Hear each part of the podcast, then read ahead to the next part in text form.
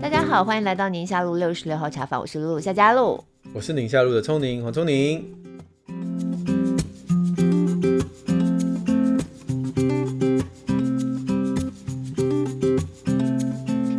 们今天就持续要来回应听友们在许愿池的留言了。嗯、我们这一哎，我想到一个梗，嗯，嗯，你想一个梗。以后如果是这种 Q&A 的集数，就由我来开。大家好。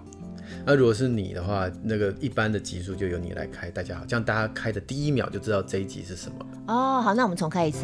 不用吧，下集再说吧。这个很重要吗？很重要，快点呢、啊，仪式感呢、啊，快点轮你轮你来。下集下集再开始，赶快啦！好啦，我们这一集比较是跟生命教育有关的。阿瑞妈，对，今天第一位留言是阿瑞妈哈。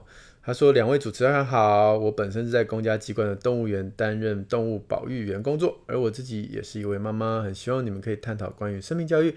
因为我的工作关系常跟游客，包括学生、家长跟老师有密切的接触，我发现啊，现在的父母对动物有很不尊重的行为跟言语啊，我认为需要教育的不只是孩童，家长跟老师也很重要啊，希望能够听到这方面的内容。”你的孩子如果今天遇到这种动物，叫这个动物就死掉算了这一类的这些话嘛，如果你听到，你会你会生气吗？我们家有养宠物，嗯，所以我不晓得是不是有一些连接，就是他们因为我们家之前养狗嘛，然后狗狗年纪太大了，嗯、前两年过世了之后，后来养了两只猫咪。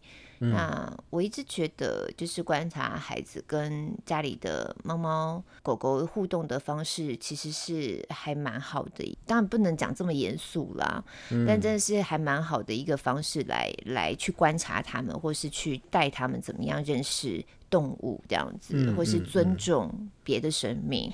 你刚刚讲的那个问题，我们家比较少碰到的。可是因为他的工作，阿瑞妈的工作是在动物园里头嘛，当动物保育员。这工作我们家老二应该超想，你看他小时候就讲说，他希望我们家也可以养大象跟长颈鹿。Wow, 我想说这有点困难。去那个六福村就可以看到。哎，有一部电影叫做《我们家有个动物园》，是不是？我不知道。对，然后他们，因为他们是好笑的，他们就是一家人，后来去认了一个已经有点荒芜的动物园。哦，我有看过。对对对。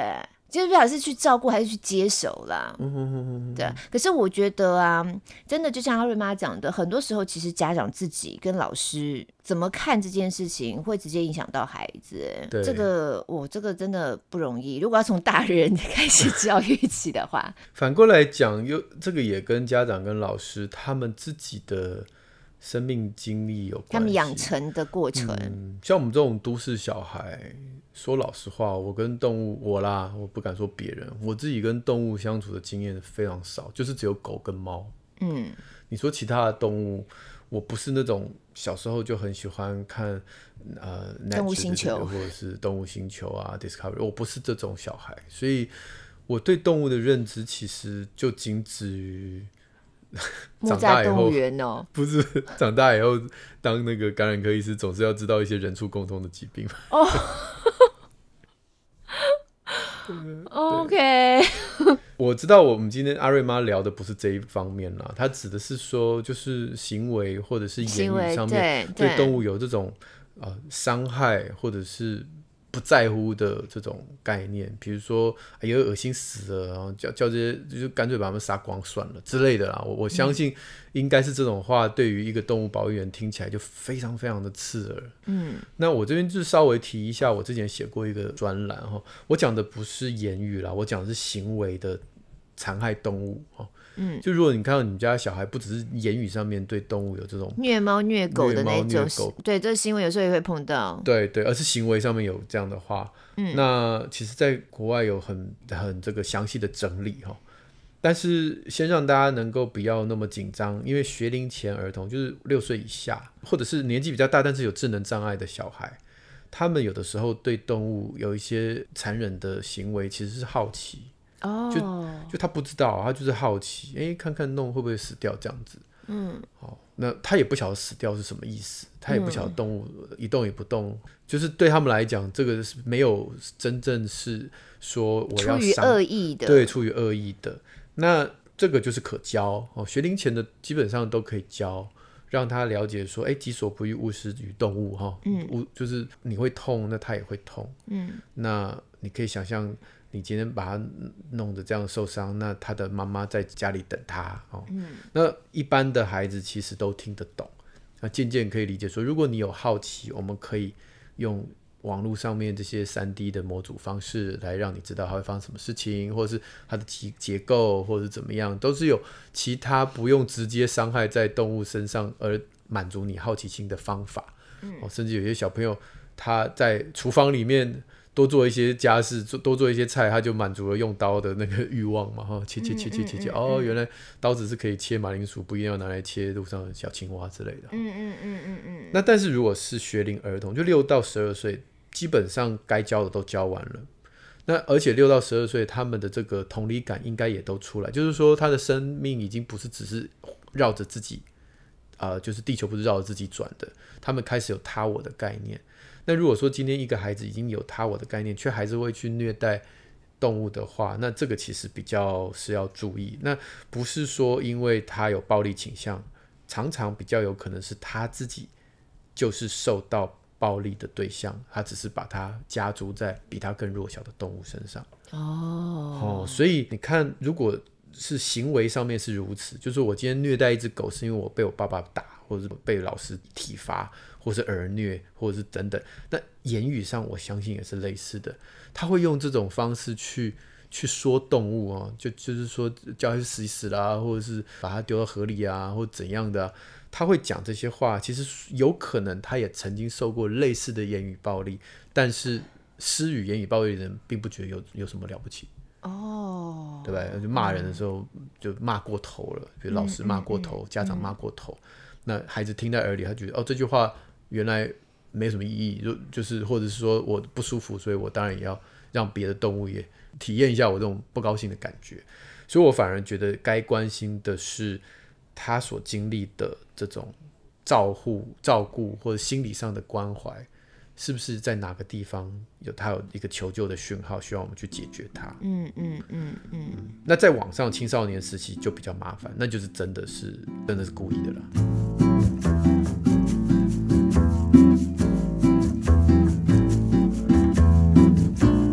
所以其实我觉得阿瑞妈讲的很很对，但是解决的方法不是口条式的。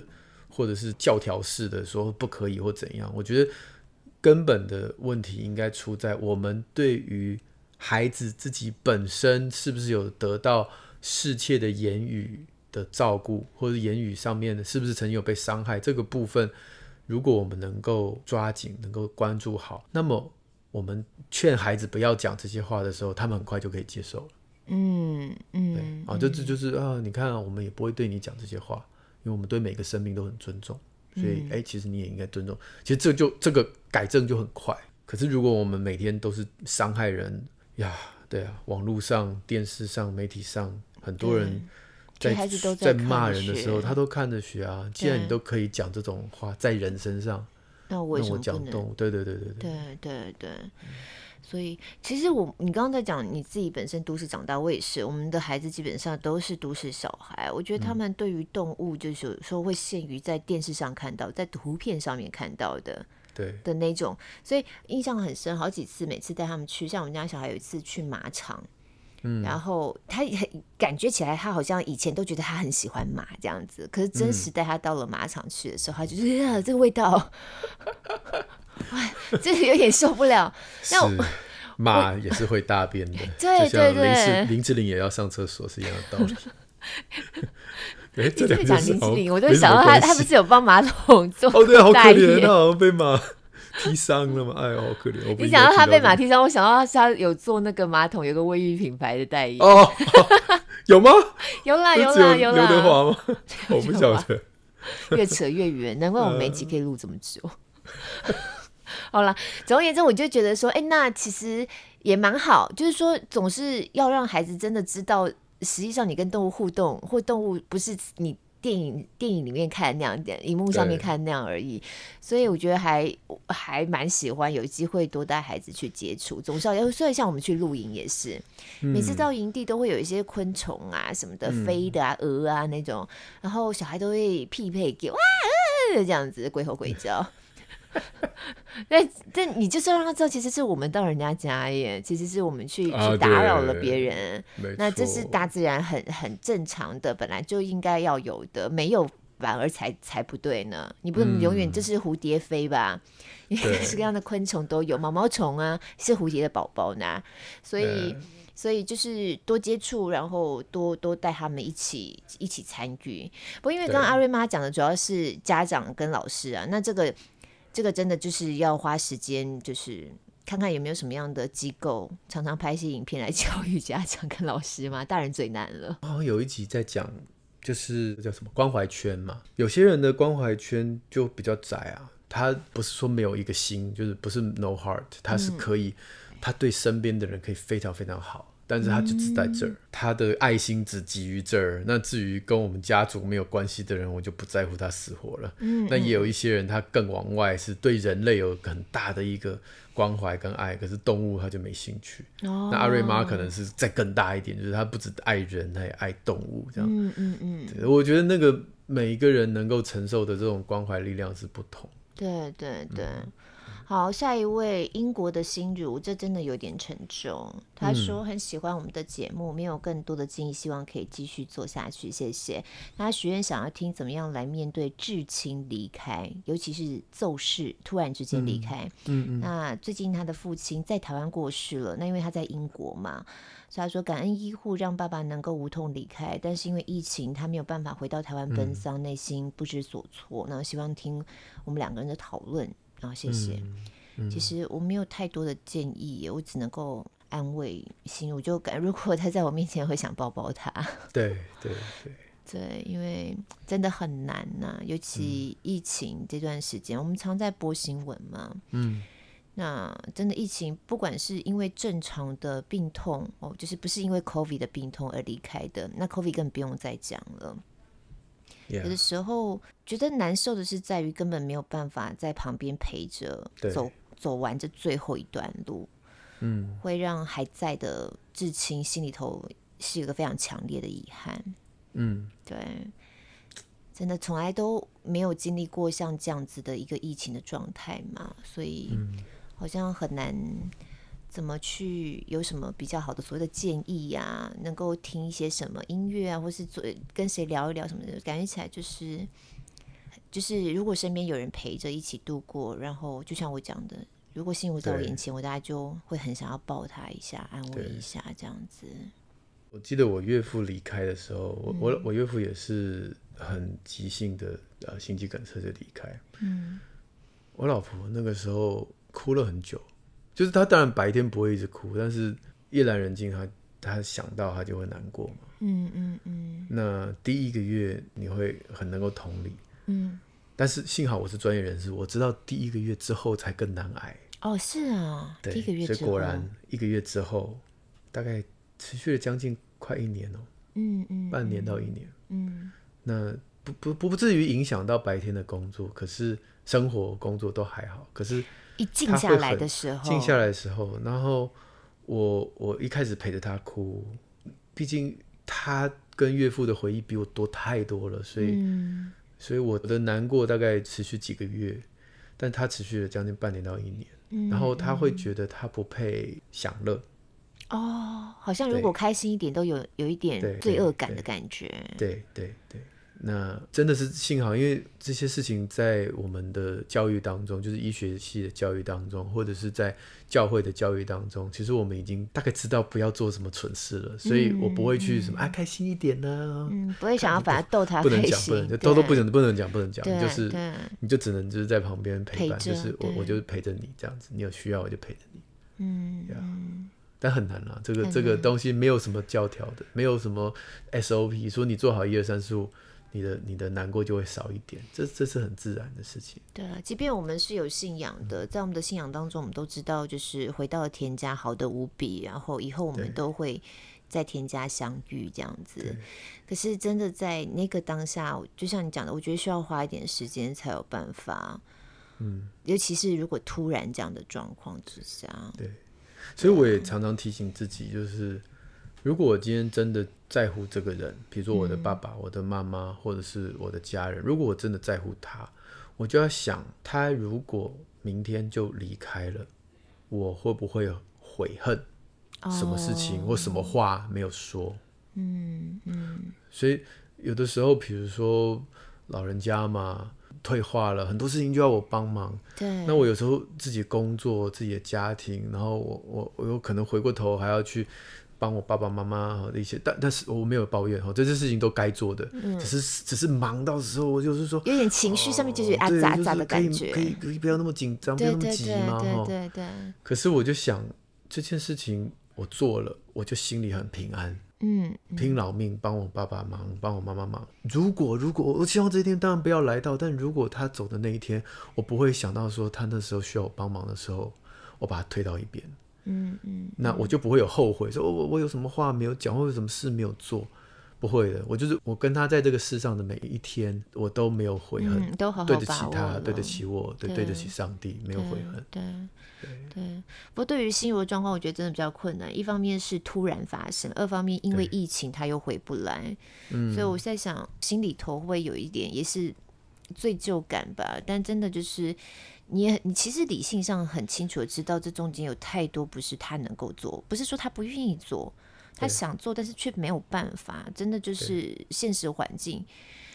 但但是情绪上可能一时之间也是很难过得去。对，所以还是需要陪伴了。就是嗯，嗯对，是因为我们就是虽然不认识你，就没有看到你，但在这边就是。给你一个遥远的抱抱，这样子，嗯、希望希望你也不要嗯，一直想，就是嗯，也也不能说不要一直想，这 这话不对，就是情绪上面还是 还是试着让自己稍微释怀一点了，就是会越来越好六十六号茶坊，转移一下注意力，听我们讲一些白痴的笑话，对，拍拍抱抱，嗯。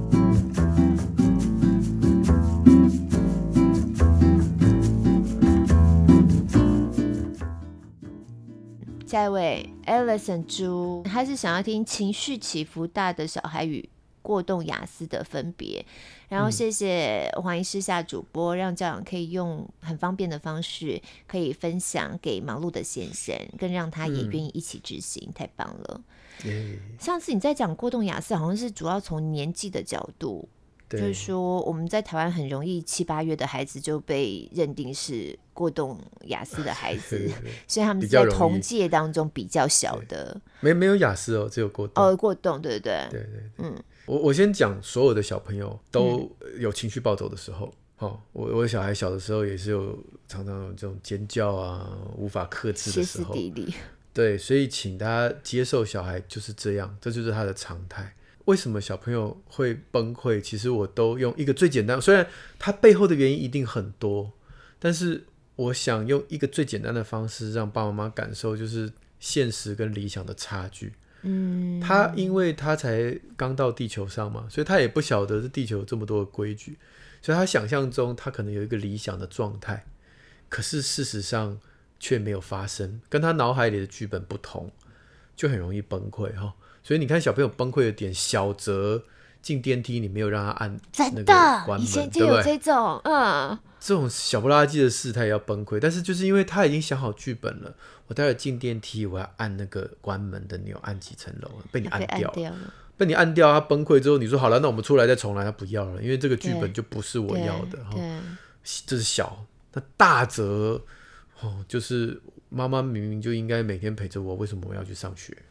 哦，那那这个跟我早上起床的时候，我希望能够黏在妈妈身边，这个剧本是完全不同的。嗯嗯。那还有一些是不理性的，比如说 我小孩小的时候画画，再出去玩，那个出去吃饭，所以我们就给他一张纸画，画完之后他就要，他说他要留，那我老婆就说好，那我帮你留，他就要他把它折起来，对不对？对。然后折了他就生气，崩溃，他说不要不要折，这样啊不要折我，可是我包包这么小放不下啊。哦，那我就不要带回家，不行，我要带回家，带回家让我折，不行折，哇，崩溃。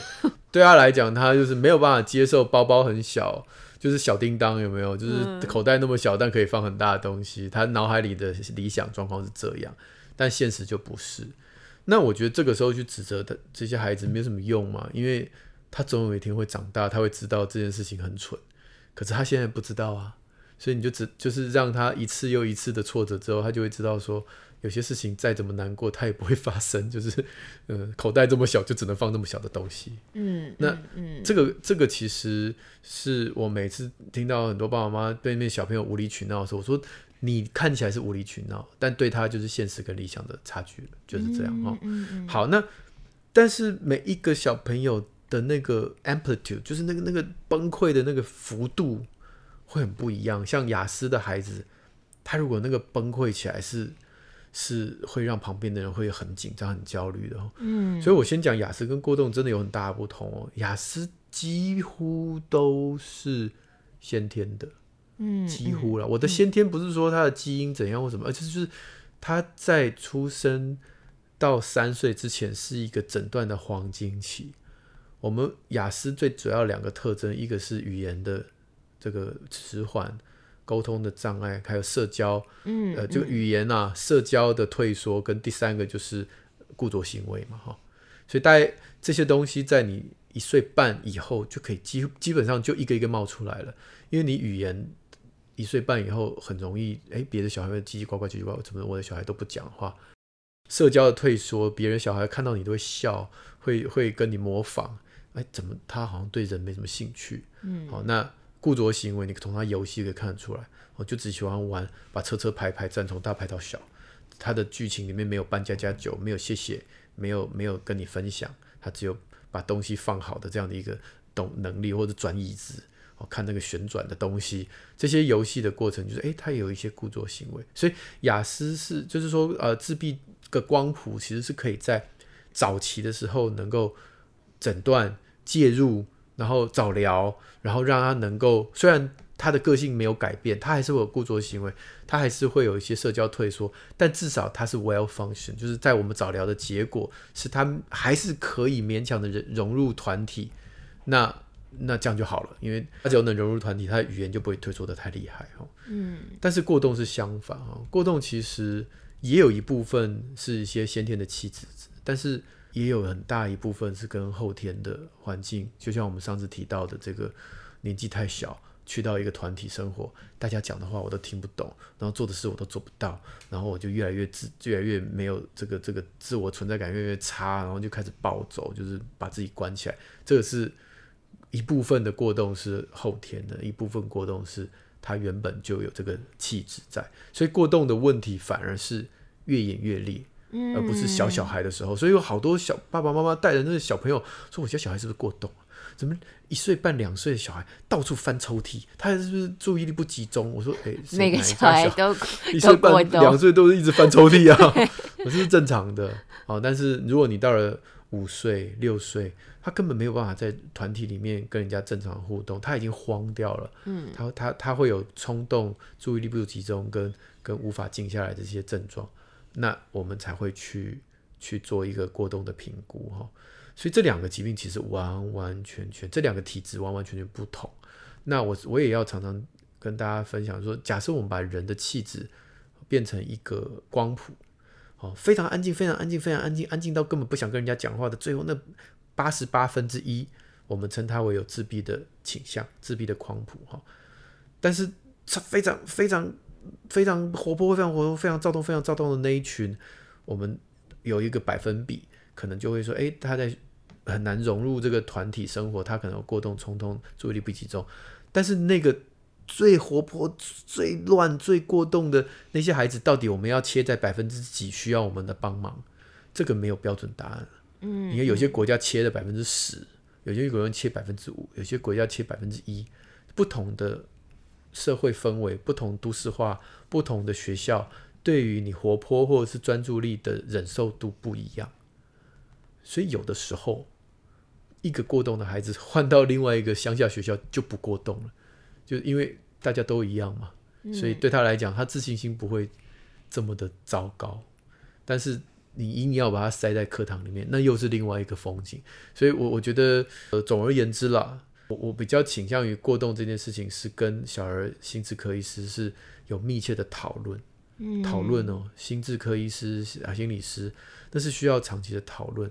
你的你的学校的环境、老师的气质、爸妈相处的模式等等等等，怎么样能够让我们的孩子的自信心被保存？这才是我们面对过动的孩子的最主要的目的，而不是说我希望他就是静下来，嗯、然后就是不要捣乱，要不要吃药？这个、对对对，这个是这个是目的之一，但那是目最最最 basic 的目的。嗯，哦，我我们之前挨家好医生去家访，他的孩子真的让爸爸妈妈真的很。已经，那他单亲家庭没有爸爸，就是妈妈已经已经没有，他真的是很很难过了啦。因为老师常常会打电话来，所以他在医生的帮助下，他安静了。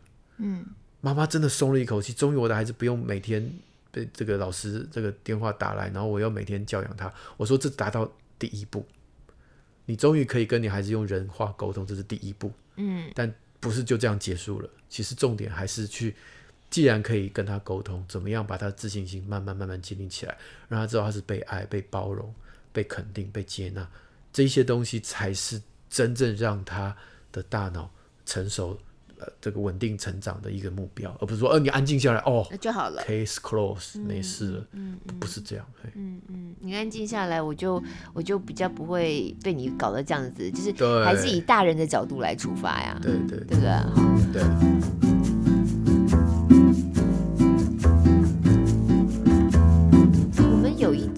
我记得好像是那时候美国国会暴动的时候讨论情绪那集叫《瑕疵杏仁核》吧，嗯嗯，嗯，那集针对情绪有比较多的讨论。我在想，Alexson 可以去听一下那一集。然后刚才我们小编有提到，最近其实讨论度很高的一个韩剧叫做《遗物整理师》，它不是韩剧哎，它是台剧吧？韩剧啦，韩剧哦，嗯，是韩剧，是韩剧，我真的。讨论度还蛮高的，消防员才是台剧，对，《火神的眼泪》才是台剧。Sorry，Sorry，Sorry。那他提到这一个是说，因为我一直想要看，但我还没时间看。但是小编说是因为他主角就是雅思的孩子，那就是因为雅思有一些特质，嗯，所以他反而能够从整理遗物的过程当中呢，去注意到很多别人所忽略的细节。嗯嗯嗯嗯。对，然后也因为他够坚持，亚斯的孩子就是很执着嘛，很很坚持，所以最后会可以帮助往生者的遗愿能够达成。嗯嗯嗯嗯，他刚刚特别提到了这个。呀，好，这个这这两个都是一个大哉问，都大哉问。对对对对，嗯、每个过动的孩子，每个雅思的孩子，其实也有很多细节上的不同。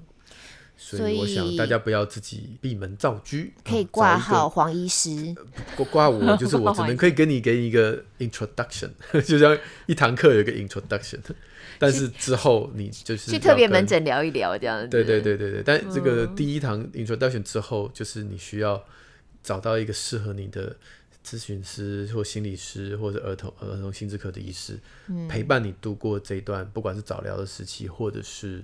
陪他成长的过程，对对对，成长的过程，对，嗯嗯，嗯。好，居然有人敲碗要讨论塑身衣，我没有看错。这位文森佐是我啦，他写说，你根本不需要吧？你生小孩，哎，我其实想聊聊你生第三胎的时候，你怀孕的时候还常常在就是有锻炼呢，你有做一些轻度的重训，我其实那时候很佩服你，哎，这是很新潮的做法，因为古时候的人是说怀孕的时候是不能，对不对？只能躺着，什么都不能动，躺平。躺平，哎、欸，我们有一集讲躺平。你超，你没有躺平啊！你那个怀孕的时候挺着肚子，还在那边做重训。因为我那，嗯，我怀孕前就怀老三之前，好不容易才达到我那时候设定的人生目标之一，嗯、就是我要养成运动的习惯。嗯，所以才刚开始就怀孕了。我那时候其实很有点不甘心，我我不想因为怀孕就。把我才刚刚养成的这个习惯就中断了，所以我就有一种跟他拼了的感觉，嗯、就是我要坚持下去。嗯、那因为原来就已经有在中训啦，所以教练又知道我的身体状况，知道我原来的能力，而且你本来就有在做，所以就是持续做。嗯、那有一些比较有危险性的，就看看那时候状况，例如说骑脚踏车，嗯。在外面骑车其实有一点危险，有时候突然窜出一只猫啊，或小孩啊什么的，就是会、嗯、其实会摔车的。那、嗯、那个就比较早就停止了。跑步我就是会那那时候还是尽量跑，但是跑到我觉得哎、跑一跑肚子会紧，就有点宫缩的感觉，或、嗯、会痛，我就知道不行了。大概跑到二十六周吧，我记得。跑到那种程度才停啊，有点危险，是不是？我我宫缩了。这这是错的，大家不要学我。你有跟妇产科医师讨论过那个强度吗？哎、欸，妇产科医师知道我一直有在运动，嗯、因为我有 po 在脸书上嘛。他其实他还蛮鼓励，就是即使怀孕的状态，你能。但他知道你跑到宫缩才停。其实像我们好像没有跟他讲，哎，怕被骂。可是像那种深蹲之类的，呃、其实都还蛮适合的，持续做的、啊。所以重训，它比较不会很激烈的跑啊跳啊，它其实动作是缓慢的，它就是维持你肌肉的力量。所以我觉得那个就还蛮适合怀孕，还是像瑜伽，我知道很多孕妇其实也会通过瑜伽的方式来帮助自己做一些伸展。哦哦、那你第三胎有特别好生吗？我都是剖腹哎。哇哦，好吧，嗯嗯。哎、欸，可是我都有穿塑身衣。哦，真的吗？真的我。我以为你身材这样就不用了。没有啊，就是哎、欸，我觉得女生我不晓得心理作用还怎样，但是我真的觉得那种物理性的，在刚生完，刚生完就要绑起来，嗯、有需要。哦。嗯嗯嗯，所以老婆刚生完说要买，就要买那种量身定做比较贵，也要让她买，穿起来比较舒服，不然心情会不好。我有啊，可是我看她穿，我又好心疼哦。没关系，我们绑的像粽子一样，我们耐得住，耐不住的时候就不会穿了。可是真的，我觉得物理性还是有一点帮助，但后续还是要靠饮食跟运动嘛。然后这位文森佐是我啦，他说那个实在太好笑了。By the way，我是因为本节目才去看夏主播的新闻加一，所以很多人都这样子。TVBS 应该颁一个奖牌给你。哎，夏主播的时段收视率飙高，是会觉得有一种判若两人的感觉、啊。什么时候要敷绿色面膜呢？啊，结束了没有？很烦，那这个要用多久啊？好啦，谢谢大家。那个播新闻会看到工作时候就是比较没有笑容的我这样子，严肃的一面。对啊，还蛮有趣的。人总有不同面相。哎、欸，下面这位布鲁爱他说陪伴我开车通勤好节目，而且他哎、欸、他就是从杏仁核那集开始追的。嗯嗯嗯嗯嗯嗯，每周都期待周三的更新。许愿想听鼻子保健，鼻子保健，鼻子保健，好好好。哎、欸，可是我鼻子保健在我的 YouTube channel 有做哎。鼻子系列哦，有鼻子系列的，对对对对对对对对，目前已经讲了什么鼻流鼻血的了，洗鼻子的啦，什么哎鼻涕鼻屎的，哎、我就是一直那个过敏性鼻炎一直不想讲，因为过敏性鼻炎太 cliche，也就是太多人讲了。可是我后来发现底下留言每个人都还是想听过敏性鼻炎，因为大家最最容易碰到的、最普普遍的状况。可是奇怪就是。过敏性鼻炎就是有解方啊，就是我自己就是过敏性鼻炎的患者，我也可以好好的过生活。嗯，可是为什么我你看我书啊文章都已经出了五六年、十几，就是甚至写了文章已经写了快十年了，我觉得好像大家还是对过敏性鼻炎有一种悲观，就是啊，永远都没有办法好。嗯嗯，其实是会好的，其实会好的，相信我。好，那就是再再把你的文章相关的在集下面贴一贴，贴出来，大家参考一下。好，其实我也有哎、欸，嗯，过敏性鼻炎，对。最奇怪的就是我的好朋友们也有人不不，你没有很严重，那我也有很好朋友过敏性鼻炎，我跟他已经已经当朋友这么多年了，他竟然也不控制哎、欸，哦，然后都只想就是碰到。呃，比赛的时候我说：“哎、欸，黄医师，我要吃什么药？”嗯、我说：“我说，我说，我们不是认识那么久了，你之前喷药喷到哪里去？你你的尘螨控制到哪里去？就是，然后就啊，懒啊，要懒了。这其实这个是重点，跟鼻子有关的，我最常碰到的，人家问我的、嗯、是什么？嗯，啊，隆鼻吗？哎、欸，真假？真假？很多人都觉得你这鼻子真的吗？这样吐一下，吐一下，真的好不好？我妈帮我做的。哇塞！你妈不止帮你矫正牙齿，还帮你做鼻子。我妈帮我做鼻子，对。OK。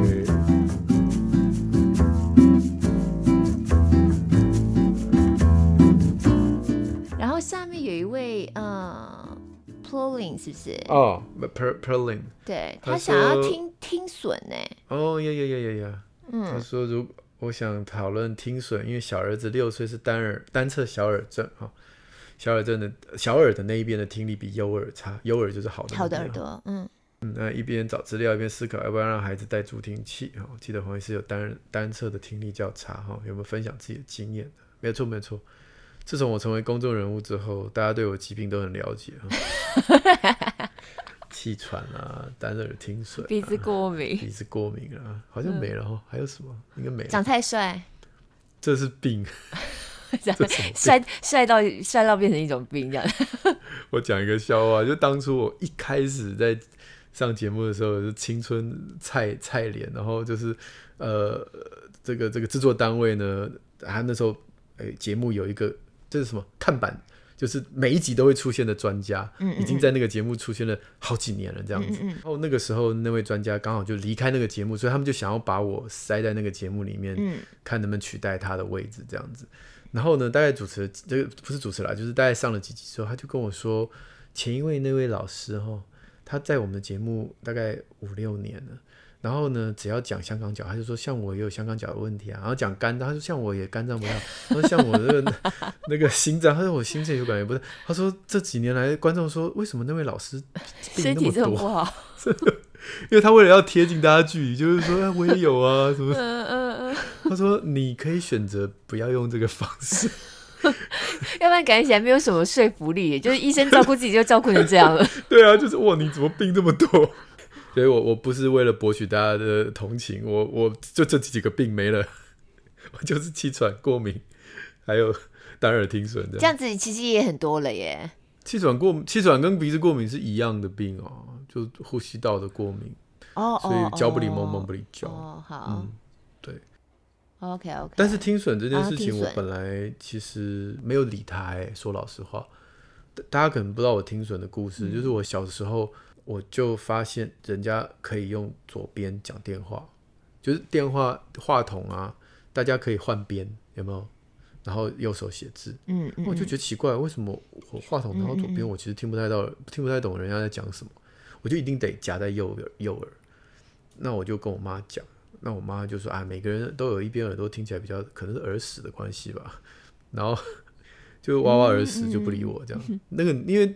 我没有任何学习上的问题啊，我在学校也没有说什么没有朋友，或者人家讲话你都在哈哈，对我没有，所以他可能就觉得，哎，你这小朋友就是耳屎多了。嗯，那后来就当然是比较叛逆了，到青这个国中以后，我睡觉的时候发现，我只要耳朵朝一边，就是我的右耳躺在枕头上，我那一晚就很好睡。哦，因为就很安静，什么声音都没有。对对对，但是我的裂耳。哦在他在上面的时候，我就一直可以听到别人讲话。Oh. 我就跟我爸妈说，不是耳屎，真的，你们给我真的真的带我去验听力，我真的这边耳朵听不太到。然后后来他们一验才发现我是先天的，从小到大都这样。哦，oh. 对对。那我后来研究这个议题，就是后这段时间过去这几年，我后来对这个议题开始有点好奇。嗯。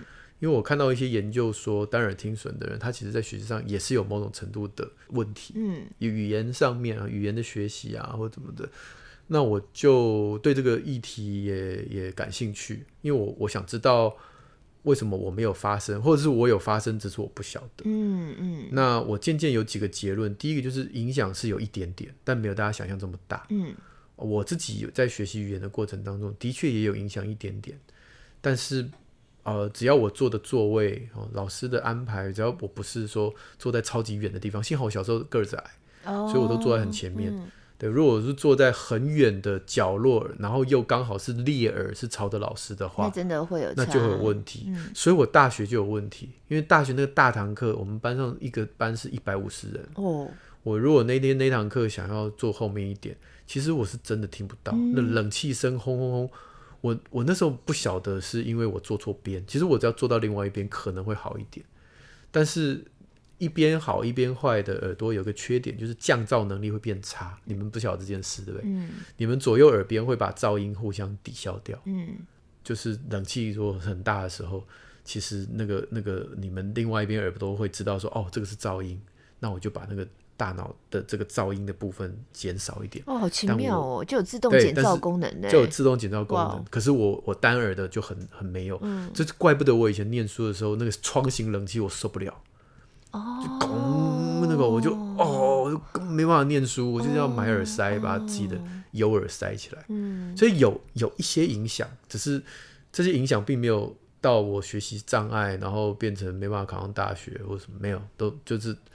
影响的程度就在我刚刚讲的这些小小的例子当中。嗯，但是影响最大的是哪一个？就是他的优耳也不太好的那些人，就他的劣耳已经不行了，他的优耳。